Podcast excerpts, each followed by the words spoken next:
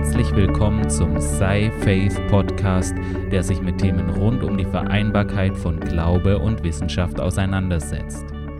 Ich bin Josua Göcking, studierter Physiker und Autor des Buches Sei Faith. Wie in der letzten Podcast-Folge bereits angekündigt, wird es heute um die Relativitätstheorie gehen – es gibt eigentlich zwei Formen der Relativitätstheorie. Es gibt auf der einen Seite die spezielle Relativitätstheorie, die sich hauptsächlich mit Geschwindigkeiten auseinandersetzt. Und dann gibt es die allgemeinere Form der Relativitätstheorie, die auch die Beschleunigung und Gravitation mit einbezieht. Wir werden uns heute hauptsächlich auf die spezielle Relativitätstheorie beschränken, weil sie sehr viel äh, äh, mehr Anwendung hat, also sehr viel häufiger angewendet wird und auch äh, deswegen auch wichtiger ist und auch einfacher zu verstehen ist. Also die allgemeine Relativitätstheorie ist dann sehr kompliziert, wird aber meistens auch nur gebraucht, wenn man wirklich mit äh, gravitativen Wechselwirkungen haben, die äh, zu tun hat, die sehr hohe, äh, sehr groß sind. Also ge gerade wenn man es mit Astrophysik und Kosmologie zu tun hat, wird die äh, allgemeine Relativitätstheorie wichtig. Ansonsten ist, spielt sie meistens eine sehr untergeordnete Rolle. Aber die spezielle Relativitätstheorie ist gerade in Bereichen der Teilchenphysik von sehr großer Bedeutung und wird da auch oft äh, verwendet und all die Theorien dort sind auch relativistisch formuliert, sodass man das dort beschreiben kann. Im Vergleich zu den letzten Podcast-Folgen ist das ein relativ modernes Thema. Die Relativitätstheorie wurde im Anfang des letzten Jahrhunderts von Einstein entwickelt und deswegen ist es ein sehr neues Thema, aber ich denke, es passt hier ganz gut rein, deswegen werden wir das hier auch gleich besprechen. In der Folge zu den Newtonschen Axiomen haben wir schon gesehen, dass sich die Physik in gleichförmig bewegten Systemen immer gleich verhält. Was ist ein gleichförmig bewegtes System? Na, es ist ein System, das sich mit konstanter Geschwindigkeit bewegt. Also wenn ich mich in so einem System befinde, ist es egal, mit welcher Geschwindigkeit das ist oder ob ich absolut in Ruhe bin. Es wird immer die, äh, äh es wird immer die gleiche Physik vorliegen. Es, die, alle Experimente werden die gleichen Ergebnisse liefern. Und was Newton damals auch schon wusste, ist, dass, es das, dass das es unmöglich macht, äh, die Geschwindigkeit, mit der man sich bewegt, äh, äh, die absolute Geschwindigkeit, mit der man sich bewegt, zu bestimmen. Man kann die Besch Geschwindigkeit immer nur relativ zu einem anderen Objekt bestimmen. Also ich meine, wenn jetzt zum Beispiel die Radarfalle im Autoverkehr bestimmt ja deine Geschwindigkeit relativ zu ihrem System in Ruhe. Und so ist es unmöglich, die Geschwindigkeit oder die absolute Geschwindigkeit, mit der sich etwas bewegt, aus den Gesetzen der Physik zu bestimmen. Und es ist nur möglich, die Geschwindigkeit relativ zu einem anderen Bezugssystem zu bestimmen. Ähm, das ist auch so, in den, wenn man das in den Bewegungsgleichungen der, der Mechanik sieht, ist es ja so, wir haben ja davon gesprochen, dass das Ableitungen sind. Und es ist so, die Geschwindigkeit, mit der man sich bewegt, ist eine, die äh, wird in, in solchen, in, in diesen Formeln, die da gelöst werden, wird die vorgegeben. Also die muss, ist eine Konstante, die dann auftaucht und die muss, ähm, muss bestimmt werden oder die muss aus den Anfangsbedingungen gegeben werden. Weil wenn man, äh, äh es ist ja so, die Newtonschen Gesetze sagen ja, äh, F ist gleich M mal A. Also F ist und A ist die zweifache Ableitung äh, der, des Ortes, ähm, der, der Veränderung des Ortes mit der Zeit. Das heißt, im Prinzip wurde hier ja schon zweimal abgeleitet und bei jeder Ableitung verliert man immer eine Konstante, weil eine Konstante, äh, wenn man eine Konstante ableitet, ist diese ja null. Und wenn man eine Größe, die von, von der Zeit abhängt, ableitet, die aber nur linear davon abhängt, also nur einmal der Faktor dieser Variable drin ist, dann ist, ist diese Variable weg und dann steht dann in der nächsten Ableitung nur eine Konstante dran. Und wenn man das nochmal ableitet, ist die Konstante dann auch verschwunden.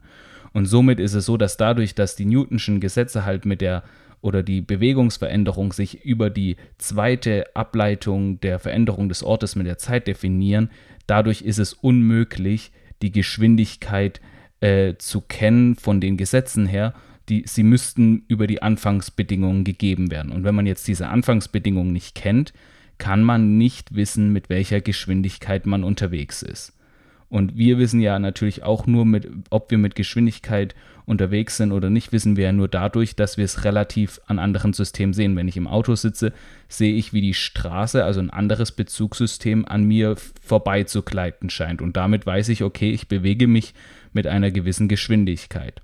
Aber zum Beispiel, wenn, wenn du jetzt den Podcast hörst und denkst, du sitzt in Ruhe, so mag sich das ja anfühlen, wenn du jetzt sitzt, dass du in Ruhe bist, würdest du sagen, ja, okay, ich habe keine Geschwindigkeit.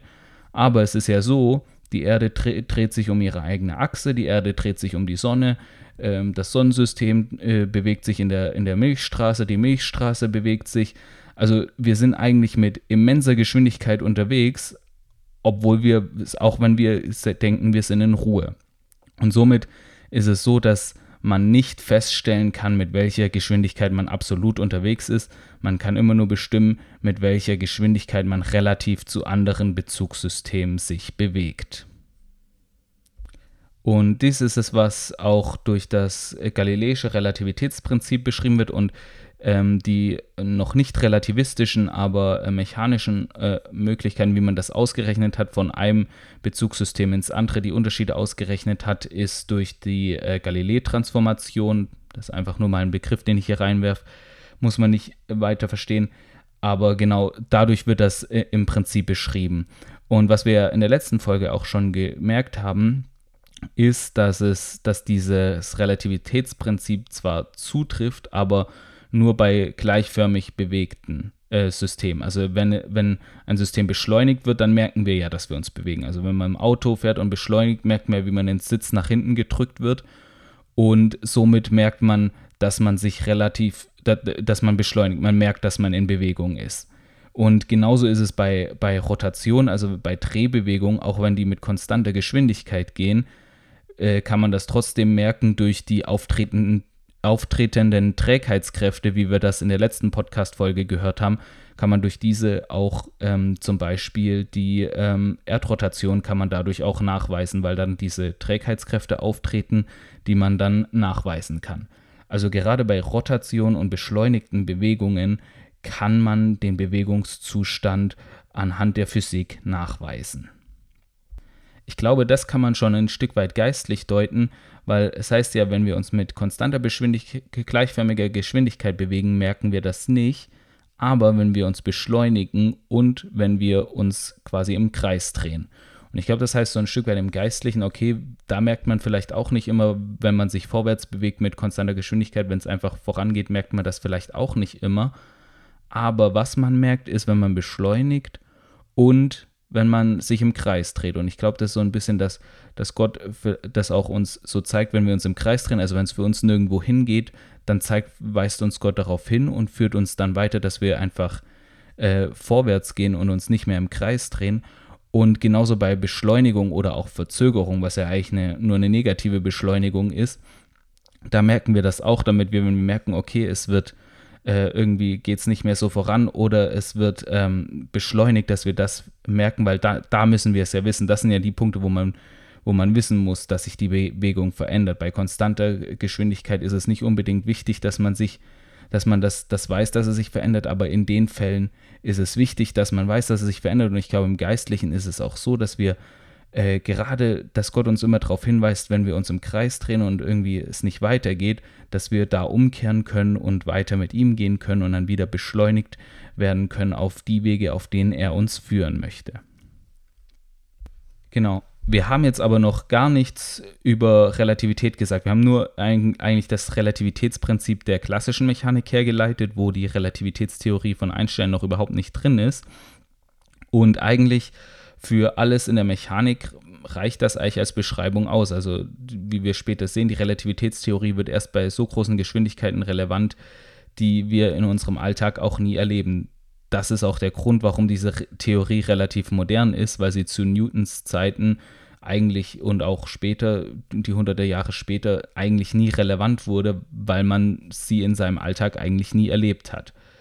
Als dann aber die Elektrodynamik äh, mehr und mehr entwickelt wurde, äh, war es dann so, dass äh, schließlich äh, James Clerk Mac Maxwell hat die Maxwell-Gleichung entwickelt, die so ziemlich die gesamte Elektrodynamik beschreiben konnten.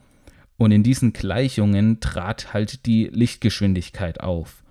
Und das hat, da hat man sich gesagt, ja gut, wenn die in den Gleichungen auftritt und es nicht so bei, wie bei Newton ist, dass Geschwindigkeiten da gar nicht, äh, gar keine Rolle spielen, sondern die Lichtgeschwindigkeit da auftritt, dann können wir ja theoretisch die absolute Geschwindigkeit von einem bewegenden Objekt äh, berechnen. Weil man kann, also es ist dann aus den Maxwell'schen Gleichungen folgt dann zum Beispiel, dass man elektromagnetische Wellen überall erzeugen kann. Elektromagnetische Wellen sind im Prinzip Licht und bewegen sich dann mit Lichtgeschwindigkeit.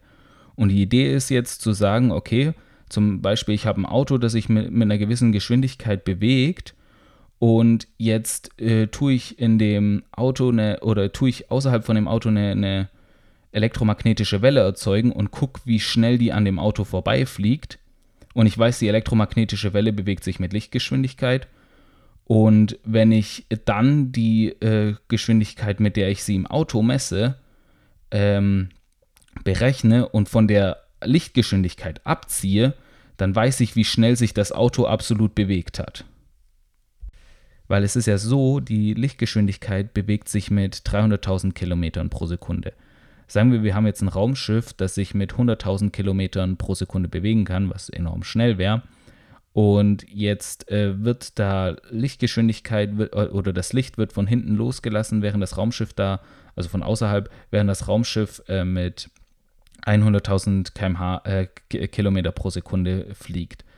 Das Licht würde das Raumschiff natürlich überholen, aber die Erwartung wäre klassisch gesehen, dass das Licht dann nur mit 200.000 km/h äh, an dem Raumschiff vorbeifliegt oder mit irgendeiner anderen Geschwindigkeit, wenn sich das Raumschiff nicht nur mit äh, 100.000 äh, Kilometer pro Sekunde relativ zu uns bewegt, sondern noch mit einer anderen Abs äh, Geschwindigkeit.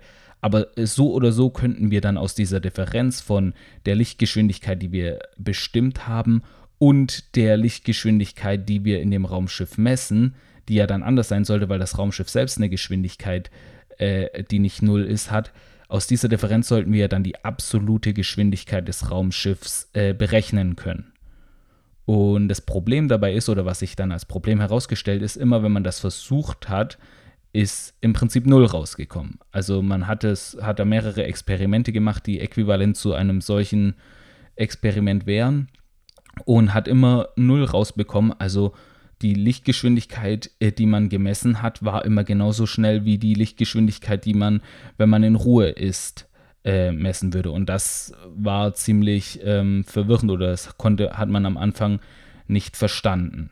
Außerdem war man damals der Meinung, dass Licht ein Medium braucht, durch das es sich bewegt. Also bei Schall ist es ja so, das haben wir auch letzte, in, in der letzten Folge gesehen, Schall hat, hat auch immer ein Medium, das die, die Schallwellen trägt. Und das ist einfach die Materie, also Luft oder einfach ähm, Holz oder Wasser. All, all das sind, ähm, sind Medien, die den Schall tragen können. Und äh, auch wenn es ein solches Medium nicht gibt, dann gibt es auch keinen Schall. Also das, deshalb ist es so, dass im Weltraum kein Schall existiert, weil es einfach kein Medium gibt, das diesen Schall transportieren kann. Und deswegen ist es eigentlich auch so, dass in diesen ganzen Science-Fiction-Filmen, in denen die, die Weltraumschlachten stattfinden und man lauter Explosionen hört, das ist physi physikalisch gesehen nicht akkurat, weil es im, äh, im Weltraum nun mal im Vakuum keinen Schall geben kann, weil es kein tragendes Medium gibt. Und man war äh, in, im Anfang des 20. Jahrhunderts oder vor allem im 19. Jahrhundert war man noch der Meinung, dass es für ein Licht auch so ein Medium geben müsste, aber dadurch, dass wir ja Sterne und äh, äh, sehen können, bedeutet das ja, dass, dass, dass, dass das, dieses Medium überall existent sein muss, auch im Weltall, was eigentlich ein Vakuum ist. Und man hat dann, äh, ist dann davon ausgegangen, dass dieses Medium, das überall existent ist und als Träger für diese Lichtwellen dient, dass das der sogenannte Äther ist. Und da, davon ging man noch aus, dass, dass, es, dass es dieses Medium gibt und das Licht äh, von diesem Medium transportiert wird. Und jetzt wollte man diesen Äther nachweisen und man hat sich dann gedacht, dass die Erde sich ja, wenn sie sich mit dem Äther mitbewegt, ähm, müsste das Licht ja eine andere Geschwindigkeit haben, als wenn es, äh, als das Licht hat, das sich ähm, wenn es nicht mit der Erde mitbewegt wird. Und so hat man ein Experiment aufgebaut, in dem dies quasi ausgenutzt wird. Äh, das bekannteste da ist das Michelson-Morley-Experiment.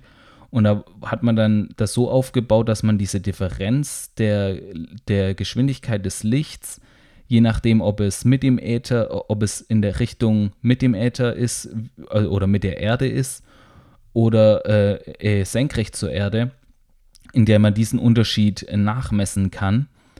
Und man hat diesen Unterschied nicht feststellen können. Also es war so, als gäbe es den Unterschied gar nicht und somit hat es viele auch, haben, haben sie damals auch nicht verstanden, aber ähm, Einstein hat dann letztlich die Deutung bekommen, die das alles klären könnte mit seiner, äh, mit seiner speziellen Relativitätstheorie. Was er nämlich gesagt hat, und auf dieser Annahme beruht fast, äh, die, fast alle Aussagen der Relativitätstheorie, ist nämlich, dass die Lichtgeschwindigkeit in allen Bezugssystemen konstant ist. Also sie ist überall dieselbe. Und daraus folgt, äh, folgt unter anderem auch, dass ein solcher Äther nicht existiert und auch nicht zu existieren braucht. Das Ganze klingt jetzt nach einer sehr simplen Annahme, aber wie sich dann zeigt, hat sie sehr, ähm, sehr eindrucksvolle und sehr, sehr bemerkenswerte ähm, Konsequenzen. Denn ähm, äh, vor, vor Einstein gab es schon Lorenz, äh, es war ein Physiker, und der hat äh, die Transformation schon hergeleitet, die es für eine solche Theorie bräuchte, ohne die Theorie selbst aufzustellen. Und zwar die sogenannten Lorenz-Transformationen. Und das sind Transformationen des Ortes und der Zeit. Das heißt, wenn man von einem Bezugssystem ins andere überwechselt, wird sich der, die, muss man den Ort und die Zeit transformieren auf eine bestimmte Art und Weise. Und das hat ähm, gewisse Effekte zur Folge. Also dadurch, dass man die Zeit und den Raum transformieren wird, sind die Effekte, die daraus einfach folgen, zum einen die Zeitdilatation und zum anderen die Längenkontraktion.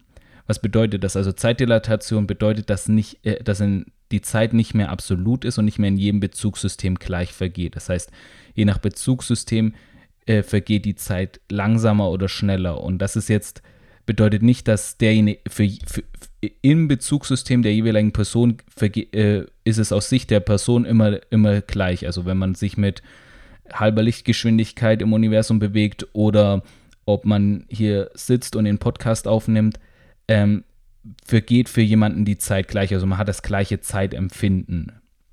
Wir werden gleich nochmal zwei Beispiele dazu betrachten, die das sehr schön veranschaulichen, wollen uns aber auch nochmal kurz die Längenkontraktion äh, anschauen.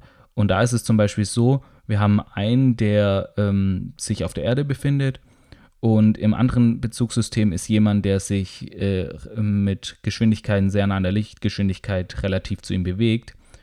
Und jetzt misst er in seinem Raumschiff mit einem Meterstab einen gewissen Abstand und äh, stellt den dann fest, sagen wir, er misst einen Meter ab, aber für den äh, in dem Bezugssystem auf der Erde hat der im Raumschiff einen längenkontrahierten ähm, Meterstab, das heißt für ihn erscheint dieser Meterstab kürzer und äh, für ihn äh, äh, scheint auch diese Distanz eine kürzere zu sein. Das Interessante ist, in dem Bezugssystem, von dem im Raumschiff erscheint alles ganz normal, es erscheint wie ein ganz normaler Meterstab, alles hat die normale Größe und für ihn ist das auch wirklich so. Aber im Bezugssystem des anderen, der auf der Erde ist, erscheint es so, als wäre das Raum oder für ihn ist das Raumschiff kontrahiert und wie äh, alle Abstände äh, kleiner. Genau, das so viel zur Längenkontraktion. Jetzt gehen wir nochmal zurück zur Zeitdilatation, weil da, das kann man sehr interessant noch veranschaulichen, nämlich am sogenannten Zwillingsparadoxon. Also wir gehen in diesem Paradoxon davon aus, es gibt äh, äh, zwei Leute, die Zwillinge sind und der eine geht nach Raumfahrtkarriere nach und fliegt dann ins Weltall und äh, ist in ferner Zukunft, wo man mit Geschwindigkeiten nah an der Lichtgeschwindigkeit unterwegs sein kann. Und der andere Bruder äh, nimmt einen Bürojob an und arbeitet meistens auf der Erde, ist in Ruhe, fährt nicht groß durch die Gegend und ist äh, so somit ist sein Bruder relativ zu ihm äh, permanent mit hohen Geschwindigkeit unterwegs. Und nach einiger Zeit kommt sein Bruder zurück äh, auf, auf die Erde, um sein, um, um, und sie kommen sich besuchen. Und was, was dann der Fall sein wird, ist, dass der Bruder, der auf der Erde verweilt ist, bedeutend älter ist als sein Zwillingsbruder, witzigerweise. Also das kann ein Unterschied von Jahren sein. Das kann sein, dass, dass er zehn Jahre älter ist, obwohl er eigentlich am gleichen Tag Geburtstag hat. Und der Grund dafür ist gerade diese Zeitdilatation, dass dadurch, dass der reisende Bruder mit, Licht, mit Geschwindigkeit nah an der Lichtgeschwindigkeit unterwegs war, relativ zu seinem Bruder langsamer gealtert ist, weil für ihn relativ zu seinem Bruder langsamer die Zeit verging. Für ihn selbst waren es vielleicht einige Monate mit in normal, wo die Zeit ganz normal verging, in denen er durch die Gegend geflogen ist. Für seinen Bruder aber waren es mehrere Jahre, die vergangen sind. Dieser Effekt ist aber jetzt nicht nur etwas für irgendwelche Paradoxa, mit die man sich ausdenken kann, sondern er tritt auch in der Natur auf. Natürlich jetzt nicht bei Menschen, aber bei Myonen. Myonen sind Teilchen, die so, in, so etwas sind wie schwere Elektronen. Also sie sind in fast allen Eigenschaften den, den Elektronen äh, gleich, nur dass sie halt ähm, etwas um einiges schwerer sind und dass sie nicht stabil sind. Also ein Myon zerfällt in wenigen Mikrosekunden in ein Elektron, ein Elektroneutrino, äh, Antineutrino und ein Myonneutrino. Jetzt ist es so, dass diese Myonen, in, wenn die kosmische Strahlung auf die Atmosphäre auftritt, werden permanent solche Myonen auch in den Zerfallsprodukten erzeugt. Und eigentlich äh, sollten diese Myonen, also da sie ja in Mikrosekunden zerfallen, dürften die eigentlich nie auf der Erde aufkommen. Also die, ist, die sollten irgendwann in der Atmosphäre ziemlich schnell zerfallen und dann würden bei uns nur noch die freien Elektronen und Neutrinos ankommen. Aber wir merken, wenn wir unsere Messgeräte anschalten, dass permanent haufenweise Myonen auf uns einprasseln.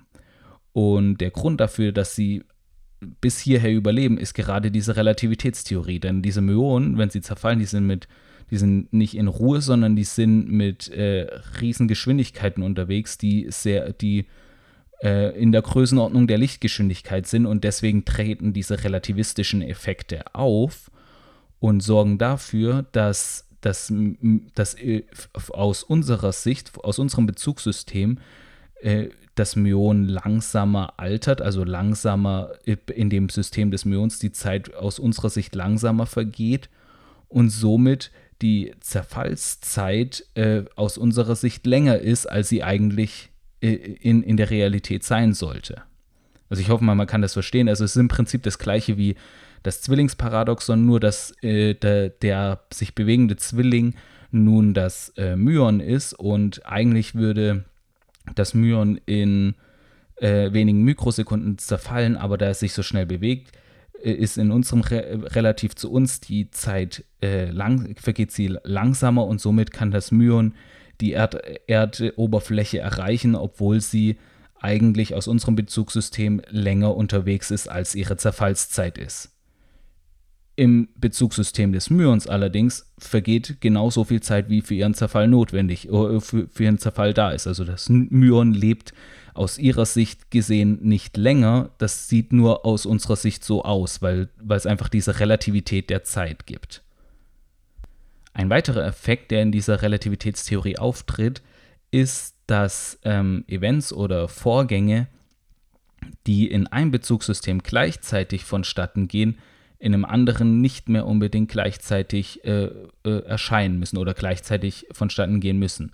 Das kann man sich einfach so vorstellen, wenn wir ein Raumschiff haben und der bewegt sich auch mit irgendeiner, im Raumschiff bewegt sich mit irgendeiner Geschwindigkeit und er hat vorne am Raumschiff eine Uhr und hinten am Raumschiff eine Uhr. Und der möchte, dass diese Uhren immer synchron sind und das tut er, indem er in der Mitte des Raumschiffs einen Sender anbringt, der immer ein Signal an, äh, rausschickt. Und in seinem Bezugssystem in Ruhe ist es ja nun so, dass das Licht äh, an den beiden Seiten im Raumschiff äh, gleichzeitig ankommen äh, muss, weil das ja, äh, weil der Sender ja genau in der Mitte ist. Also wird das Licht äh, in seinem Bezugssystem zur gleichen Zeit an den Uhren ankommen und in seinem Bezugssystem sind die Uhren synchron. Das heißt, in seinem Bezugssystem äh, erhalten die Uhren immer zur gleichen Zeit das Signal von dem Sender. In dem Bezugssystem von jemandem, der das auf der Erde von Weitem beobachtet, ist das aber nicht so, weil in seinem Bezugssystem ist es so, dass das Raumschiff sich ja bewegt. Das heißt, wenn das Licht nach vorne zur, Vorder äh, zur Spitze an die Uhr geht, braucht es länger, weil sich das Raumschiff ja bewegt. Und wenn das, äh, wenn das Licht äh, an die äh, hintere Uhr ist, äh, möchte, braucht es, äh, geht es schneller, weil sich die auf sie zubewegt. Also aus unserem Bezugssystem auf der Erde würden wir es so sehen, dass, dass, zwei, dass die Events zu unterschiedlichen Zeiten stattfinden. Im Raumschiff aber erscheint es, als würden sie zu gleichen Zeiten auftreten. Und das, deswegen folgt aus der Relativitätstheorie auch, dass Events, nicht in, die in einem Bezugssystem gleichzeitig stattfinden, nicht in einem anderen Bezugssystem nicht mehr unbedingt gleichzeitig stattfinden und dass sogar das eine bei dem vor dem anderen oder die Reihenfolge komplett umgekehrt sein kann. Was man hierbei aber beachten sollte, ist, dass das natürlich nur für Ereignisse gilt, die nicht äh, voneinander abhängig sind, also nicht auf kausale Ereignisse. Also es ist jetzt nicht so, dass wenn der im Raumschiff sich einen Kaffee kocht und den Kaffee danach trinkt, dass diese Ereignis, dass das Ereignis umgekehrt sein könnte, in dem Sinne, dass, es in, in, dass man ein Bezugssystem finden kann, in dem er erst seinen Kaffee trinkt und ihn dann kocht. Also das funktioniert natürlich nicht. Es geht nur, wenn es äh, äh, Ereignisse gibt, die unabhängig voneinander sind, müssen die, die in einem Bezugssystem gleichzeitig auftreten, kann es ein anderes Bezugssystem geben, in dem sie nicht gleichzeitig stattfinden. Und es kann auch sein, dass wenn in einem Bezugssystem erst Ereignis A stattfindet und dann Ereignis B, wenn, wie gesagt, wenn diese Ereignisse nicht kausal zusammenhängen, kann es sein, dass es ein anderes Bezugssystem gibt, in dem dann erst Ereignis B und dann Ereignis A auf, auftritt. Genau, so viel zu den Folgen dieser Relativitätstheorie oder diesen Aussagen der Relativitätstheorie. Wir gehen gleich noch auf ein paar Folgen ein. Ich hoffe mal, ihr konntet dem soweit folgen und seid jetzt nicht komplett verwirrt, weil äh, vielleicht muss man sich es auch noch ein paar Mal anhören. Das ist, wenn man es das erste Mal hört, ziemlich verwirrend und durcheinander bringt. Das ging mir damals auch so. Also das ist ziemlich, äh, widerspricht auch irgendwo dem gesunden Menschenverstand oder dem, was man so gewohnt ist. Und man muss sich da ein bisschen ein Gefühl für bekommen und muss sich das vielleicht auch mehrmals anhören oder auch im Nachhinein mal äh, durchdenken, was das genau bedeutet oder wie das genau aussieht. Aber ich hoffe mal, ihr habt so grob folgen können, was das bedeutet und habt vor allem auch nachvollziehen können, dass in dieser Relativitätstheorie, dass die Hauptaussage ist, dass eben Zeit und Raum nicht mehr absolut sind und dass es keine einheitliche Zeit für jedes Bezugssystem mehr gibt. Und aus geistlicher Sicht ist das Interessante daran, dass das äh, eigentlich schon länger bekannt sein könnte. Zumindest steht es in der Bibel in so einer Form schon drin. So heißt es nämlich in 2. Petrus 3, Vers 8. Dies eine aber sei euch nicht verborgen, Geliebte, dass beim Herrn ein Tag ist wie tausend Jahre und tausend Jahre wie ein Tag. Was Petrus hier ja im Prinzip schon beschreibt, ist gerade dieses ähm, Relativitätsprinzip. Er sagt, okay, bei Gott gel gelten andere Zeiten. Für Gott ist es nicht so, dass, dass er wie bei uns jeden Tag äh, äh, gleich erlebt wie wir, sondern er hat ein anderes Zeitsystem oder er ist sogar außerhalb von Raum und Zeit und ist, ist gar nicht unter Raum und Zeit ähm, verhaftet, sondern kann frei davon agieren. Und das heißt natürlich auch, dass, dass er nicht an Raum und Zeit gebunden ist und somit auch darüber herrscht. Und deswegen ist es auch so, dass wenn wir mit unserem Zeitdruck, mit unseren Problemen, die einfach auf Raum und Zeit beschränkt sind, zu Gott kommen, müssen wir, glaube ich, auch immer damit rechnen, dass er sogar Lösungen hat, die einfach über Raum und Zeit stehen und dass, dass man, wir manchmal vielleicht auch unseren Horizont erweitern müssen und sagen müssen, okay, Gott ist nicht an meine Zeitpläne gebunden, Gott ist auch nicht an meine räumlichen Möglichkeiten gebunden und in der Bibel gibt es auch mehr und mehr äh, viele Zeugnisse, wo, wo Menschen das wirklich erlebt haben, wo Menschen im Raum versetzt wurden oder wo Zeiten gedehnt wurden. Gibt es zum Beispiel bei, bei Josua war es ja so, dass ähm, als die einen Kampf äh, geführt hatten und nicht genug Zeit hatten, den zu gewinnen, er äh, Gott gebeten hat, die Sonne äh, still stehen zu lassen, damit sie den Kampf gewinnen können. Und die Sonne still stehen zu lassen, das bedeutet halt wahrscheinlich, hat Gott einfach die Zeit angehalten in, die, in dem Bild. Oder äh, es gibt eine andere Stelle in der Apostelgeschichte, wo Philippus äh, einen Kämmerer getauft hat und im nächsten Moment an einem Ort, der mehrere Kilometer entfernt äh, war, aufgefunden wurde. Also er wurde da räumlich versetzt. Und die Relativitätstheorie sagt im Prinzip aus, dass gerade dieser Raum nicht absolut ist und die Zeit auch nicht absolut ist. Und das zeigt ja auch, dass, wie es im Petrusbrief schon heißt, dass Gott auch nicht an Raum und Zeit gebunden ist und darüber herrscht und in Jesus wir somit auch über diesen Raum der Zeit und über diesen über den Raum herrschen können und darüber auch durch ihn Herrschaft bekommen haben. Genau, wir wollen jetzt nochmal zurück zu unseren Betrachtungen der Relativitätstheorie, denn wir haben jetzt nur betrachtet, was hat das für Auswirkungen auf Raum und Zeit und nicht, wie müssten wir jetzt die Mechanik von Newton, die das ja noch nicht beinhaltet, wie müssten wir die anpassen, um das richtig zu beschreiben oder um, da, um gerade diese Erkenntnisse der Relativitätstheorie damit einzubeziehen.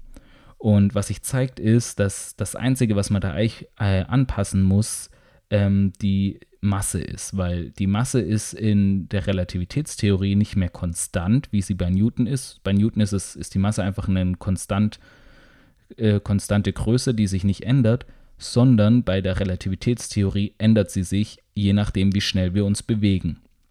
Und das kann man sich auch an einem Beispiel interessant vorstellen.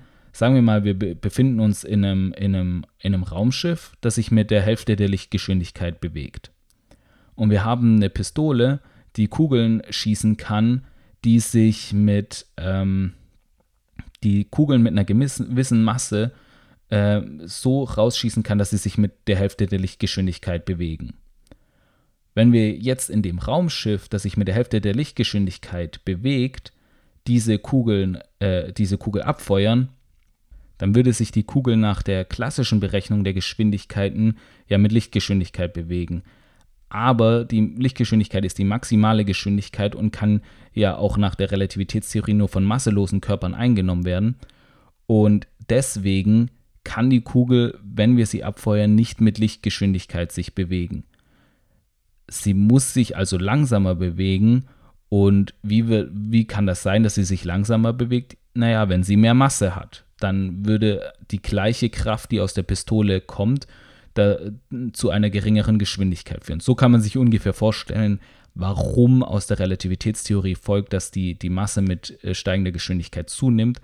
Einfach weil die Lichtgeschwindigkeit für massereiche Körper uner, unerreichbar ist und somit ein Körper, umso schneller er ist, umso mehr er an Impuls gewinnt. Impuls ist ja Masse mal Geschwindigkeit. Umso mehr er an Impuls gewinnt, irgendwann nicht mehr an Geschwindigkeit gewinnen kann. Und deswegen, das, äh, da der Impuls immer noch größer wird, muss ja dann die Masse größer werden. So kann man sich das in etwa vorstellen.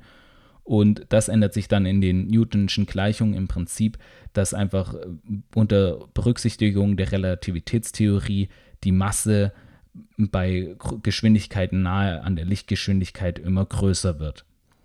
Im allgemeinen Alltag merkt man das nie, weil das wirklich erst bei Geschwindigkeiten, die sehr nah an der Lichtgeschwindigkeit sind, auftritt.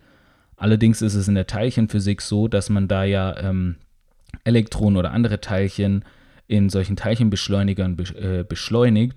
Und da ist es zum Teil wirklich so, dass, dass dann Elektronen um äh, über, über das 200-fache äh, mehr beschleunigt werden müssen, als, als wenn, sie, wenn man von ihrer äh, Restmasse ausgeht. Das heißt, sie haben über das 200-fache an Masse gewonnen und sind dann zum Teil so schwer wie Protonen. Also da, äh, gerade in der Teilchenphysik, äh, merkt man diesen äh, Effekt von der Massenzunahme bei hohen Geschwindigkeiten. Was man aus dieser Anpassung der Masse auch sehen kann oder was Einstein daraus mit ein paar Umrechnungen und einem äh, schlauem Denken gefolgert hat, ist seine äh, bekannte Formel zur Äquivalenz von Masse und Energie, nämlich E gleich mc Quadrat. Die Formel wird sehr oft äh, verwendet, ist so die Formel, die so jeder, der auch weniger mit Physik zu tun hat, irgendwie kennt, aber sie wird auch sehr oft missverstanden und fehlinterpretiert und ich glaube, was oft hilft, ist einfach so ein Stück weit dieses c-Quadrat mal komplett zu vergessen, weil das ist einfach nur eine Proportionalitätskonstante, die ist für das Verständnis von der Gleichung komplett egal.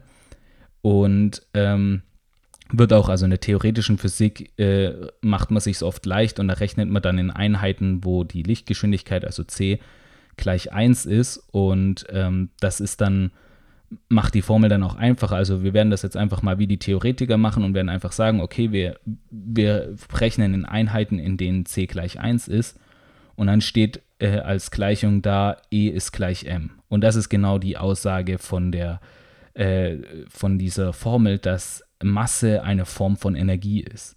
Denn das ist auch nicht die allgemeinste Formel, das ist nur die Formel für Massen in Ruhe. Also wenn eine Masse sich in Ruhe befindet, dann ist die Masse die Energie. Für bewegte Massen kommt dann natürlich noch der Impuls dazu. Und wenn wir immer noch in Einheiten, wo c gleich 1 ist, haben wir dann nämlich, dann ist E gleich die Wurzel aus der Masse zum Quadrat plus dem Impuls zum Quadrat. Wenn wir Lichtgeschwindigkeit da berücksichtigen, dann haben wir da noch Faktoren von, von der Lichtgeschwindigkeit mit drin. Aber wie gesagt, fürs Verständnis sind die eigentlich komplett irrelevant. Die sind, wie man merkt, oft eher verwirrend, äh, gerade für jemanden, der sich mit dem, mit der, mit der Theorie dahinter nicht so ganz auskennt. Und das war so die zweite große Erkenntnis der Relativitätstheorie von Einstein, dass eben Masse eine Form der Energie ist. Und das ist gerade in moderneren Theorien, in, Teilchenphysik, ist das vor allem wichtig, dass man das äh, berücksichtigt, weil eben gerade ähm, auch wie es bei zum Beispiel bei Atomkraft zum Beispiel funktioniert, da wird ja gerade das ausgenutzt, dass man, da, dass Masse auch eine Form von Energie ist und indem man die Atome äh, dann spaltet, schafft man es, dass diese, diese, äh, diese Energie, die in dieser Masse enthalten ist, äh, dass die freigesetzt wird. Sehr vereinfacht jetzt mal ausgedrückt. Wir haben ja eben schon angesprochen, dass es unmöglich ist, die Lichtgeschwindigkeit zu erreichen.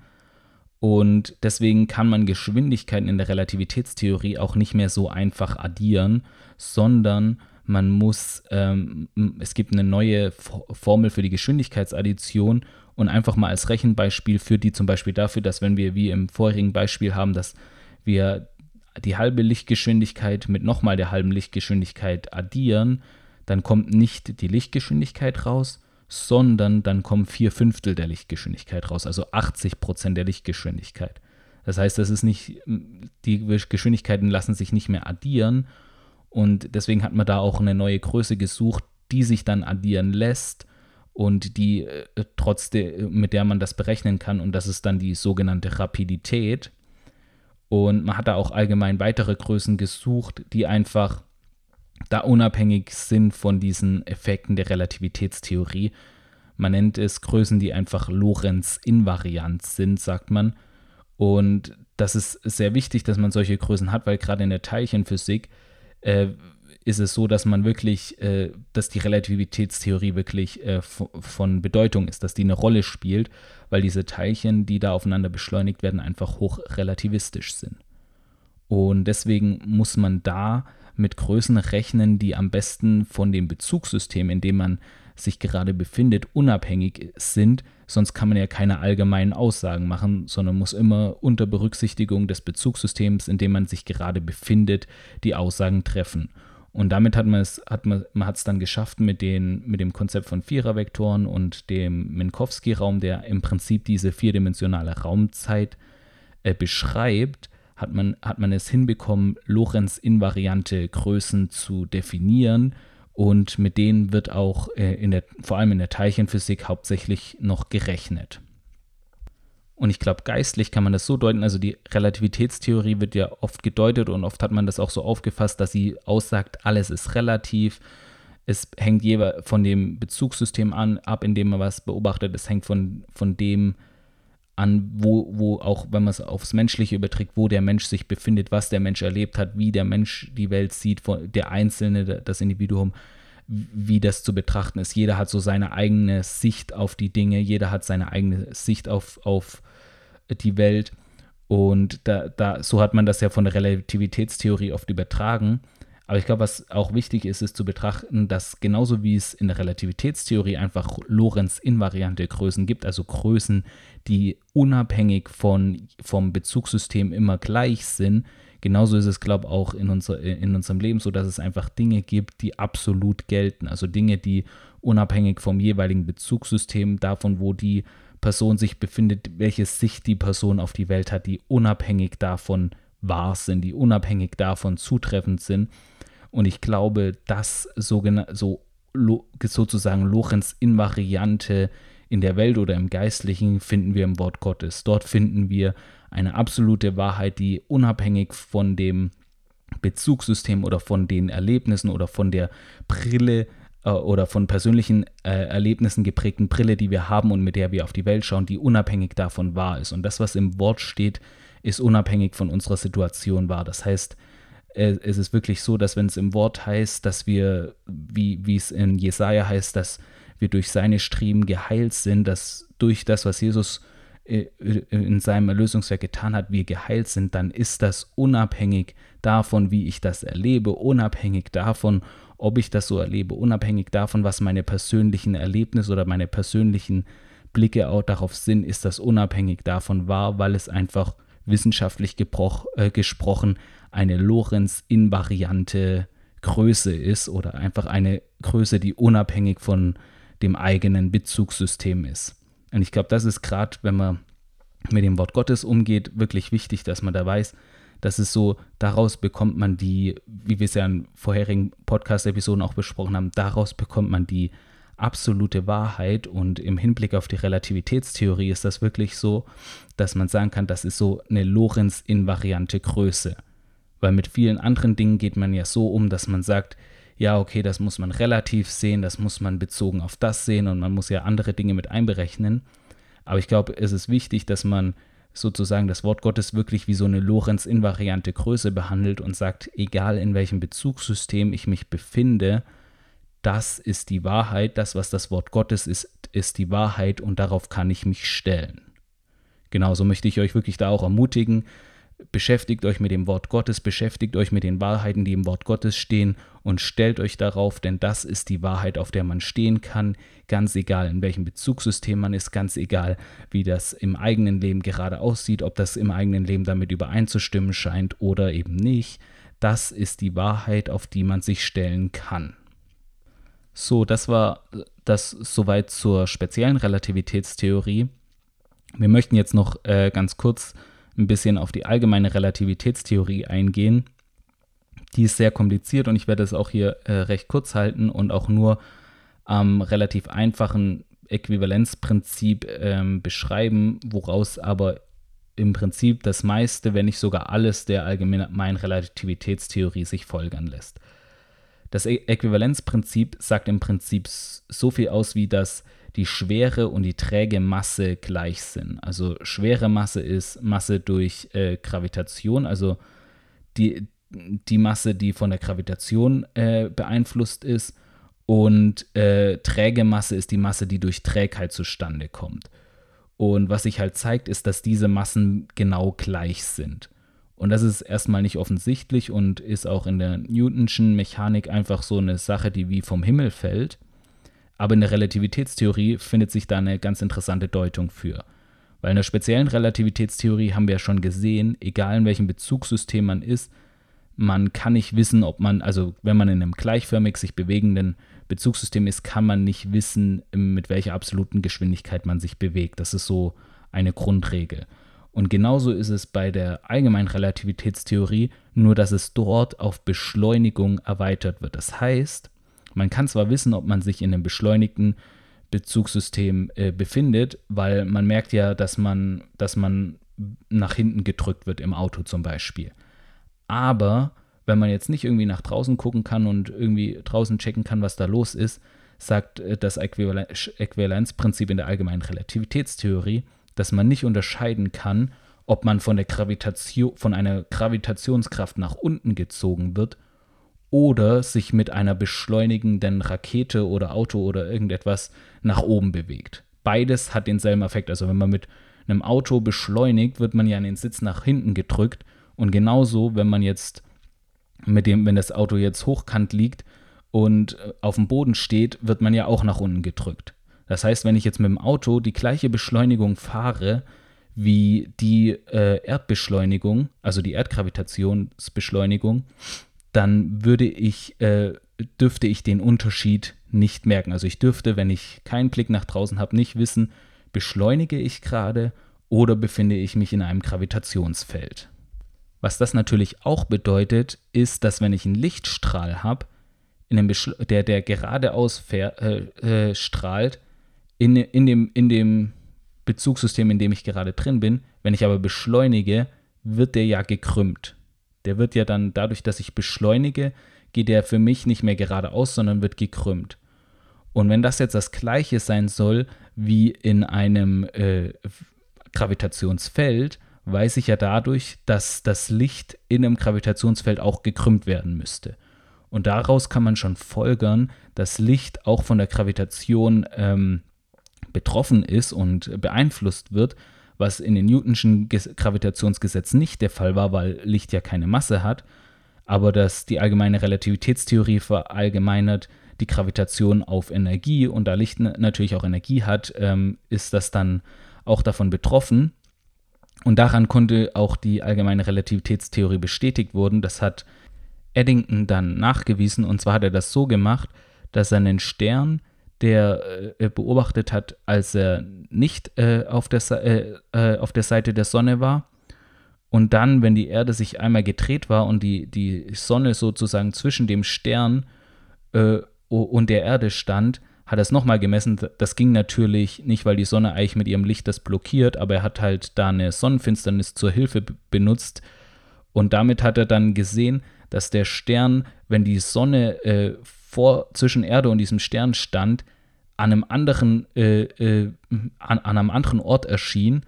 Und daran hat er gemerkt, dass die Sonne das Licht des Sternes abgelenkt hat und somit die allgemeine Relativitätstheorie erfüllt ist. Eine weitere Folgerung, die man mit ein bisschen mehr, auch ein bisschen komplizierteren Überlegungen auch aus dieser, diesem bereits erwähnten Äquivalenzprinzip bekommen kann, ist die Folgerung, dass durch die Gravitation oder dass durch massereiche Körper der Raum gekrümmt wird und dass diese Krümmung des Raumes äh, für die gravitativen Wechselwirkungen äh, verantwortlich ist. Man kann sich das ein bisschen so vorstellen, wie wenn man so eine gespannte Tischdecke hat und dann ein schweres Objekt in die Mitte tut und dann eine Kugel äh, fallen lässt, dann wird diese sich um diesen Gegenstand herum bewegen. Und genauso ist es im Prinzip auch im Sonnensystem. Da ist die Sonne als schwerer gravitativer Körper und die krümmt den Raum dermaßen, dass die Planeten, wie zum Beispiel auch die Erde, sich um diese Sonne herum bewegen. Das ist so das Gravitationsgesetz nach der allgemeinen Relativitätstheorie. Ist stark vereinfacht ausgedrückt, aber im Prinzip, das ist so die Grundidee dahinter. Und darauf bauen dann die ganzen Effekte, die auf der Gravitationstheorie beruhen, dann auch am Ende auf. Genau, wir werden die äh, allgemeine Relativitätstheorie wahrscheinlich auch mal zu einer späteren Podcast-Folge nochmal intensiver und tiefer behandeln. Ist halt ein sehr komplexes Fachgebiet und auch ähm, mathematisch sehr schwierig zu beschreiben, aber man kann es, glaube ich, vieles ganz gut veranschaulichen, aber es braucht vielleicht auch noch ein bisschen Grundwissen dafür oder einfach erstmal ein paar andere Sachen, die man dafür verstehen muss. Aber ich glaube, für eine grobe Idee sollte das schon mal reichen. Und genau das schließt dann auch unsere Podcast-Episode zur Relativitätstheorie. Ich hoffe mal, ihr konntet wirklich alles verstehen, ihr konntet das meiste mitnehmen, ihr konntet wirklich verstehen, was die Grundideen dahinter sind. Es wird dann, wenn wir die Elektrodynamik äh, behandeln, wird es auch nochmal zum Thema werden. Da werden wir auch nochmal uns ein paar Sachen beschreiben. Das wird auch nochmal ganz interessant.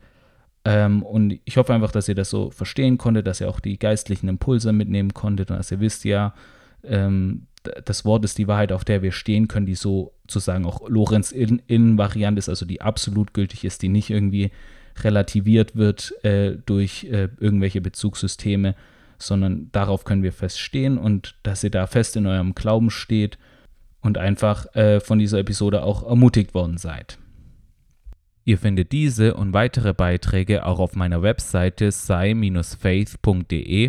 oder buchstabiert sci-faith.de. Dort findet ihr auch mehr Informationen über mein Buch und könnt es euch über einen Link auch bestellen. Außerdem könnt ihr, wenn ihr immer auf dem Laufenden bleiben wollt, was bei SciFaith so passiert, auch meinen Newsletter abonnieren oder mir über das Kontaktformular eine Nachricht hinterlassen. In der nächsten Podcast-Folge werden wir betrachten, wie man die Mechanik von einem analytischen Blickwinkel betrachten kann. Wir werden dabei insbesondere den Lagrange- und Hamilton-Formalismus betrachten. Und ähm, der ist, wird vor allem in vielen physikalischen Theorien ist der inzwischen wird er als Standard verwendet. Und insofern ist das auch die, der Formalismus, der in den meisten Theorien verwendet wird. Und daher macht es auch durchaus Sinn, den ein, äh, etwas genauer zu betrachten. Bis dahin wünsche ich euch eine wunderbare Zeit und freue mich schon, wenn ihr nächste Woche wieder reinhört.